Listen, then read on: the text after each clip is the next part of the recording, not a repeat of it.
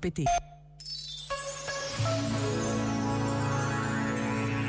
Hoje, dia da memória litúrgica de Nossa Senhora de Lourdes, celebra-se o Dia Mundial do Doente.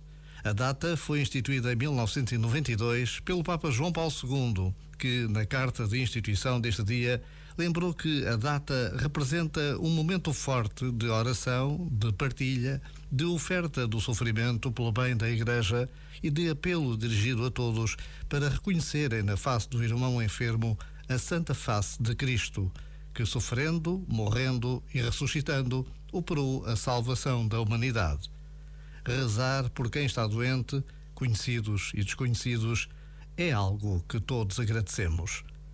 Já agora, vale a pena pensar nisto. Este momento está disponível em podcast no site e na app.